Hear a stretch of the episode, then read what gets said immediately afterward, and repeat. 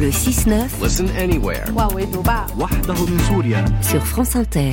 Géopolitique, bonjour Gallagher Fenwick. Bonjour, bonjour à tous. Ce matin, on franchit l'Atlantique et on va sur la trace de la campagne de Donald Trump qui enchaîne les succès lors des primaires républicaines.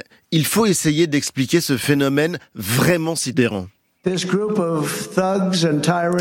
un groupe de voyous, de tyrans, de fascistes et de crapules. Plus ces élites corrompues tentent de nous arrêter, plus vous savez que le jour est proche où nous nous libérerons de leur emprise. Nous nous libérerons très bientôt de cette emprise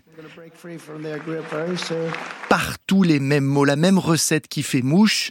Aux électeurs du très conservateur État de Caroline du Sud qui l'ont plébiscité, comme au sérail républicain qui tient ce week-end son grand rassemblement annuel, le CPAC, Donald Trump tient les mêmes propos outranciers. Deux, deux salles, une même ambiance. Il plaisante sur le fait qu'il est davantage inculpé que le gangster Al Capone ne l'a jamais été. Preuve, selon lui, que la justice américaine débloque. Selon lui, elle est aux ordres de son concurrent démocrate, le président Joe Biden. Il le traite de stalinien après s'être présenté à la foule en disant ⁇ Je suis un dissident ⁇ plus ses propos sont durs, plus la foule l'acclame. Les migrants, s'exclame-t-il, sont des fous criminels et des terroristes. Même si les applaudissements se font plus timides lorsqu'il répète le mensonge concernant l'élection volée de 2020, l'élite républicaine est bien en train de l'adouber. Et ça, ça marque une évolution, Gallagher? Il serait faux, Marion, de penser que les soutiens de l'ancien président ne sont que des Américains pauvres, blancs et sans diplôme. L'une de ses grandes victoires actuelles est de parvenir justement à élargir sa base électorale. Sur Donald Trump, les républicains ayant fait des études supérieures ont, entamé une grande migration du scepticisme vers l'adhésion. Les discours du candidat sur les persécutions judiciaires dont il serait victime ont fini par convaincre cet électorat Or, il fait la différence dans les primaires. Ces électeurs pensent surtout qu'il n'y a pas d'alternative sérieuse à sa candidature. Nikki Haley ne fait pas le poids.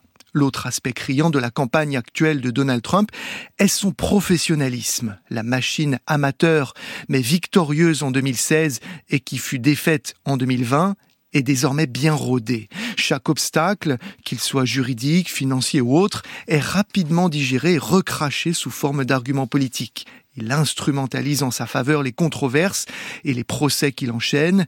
Donald Trump version 2024 rappelle qu'il est un phénomène qui défie les lois les plus élémentaires de la physique politique. Alors justement, Gallagher, comment expliquez-vous que les électeurs ne soient pas choqués par, euh, par ces outrances, par ces condamnations?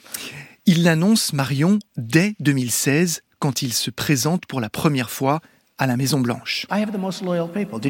J'ai les électeurs les plus fidèles. Je pourrais me tenir sur la 5e avenue, tirer sur quelqu'un, je ne perdrai aucun électeur. C'est incroyable.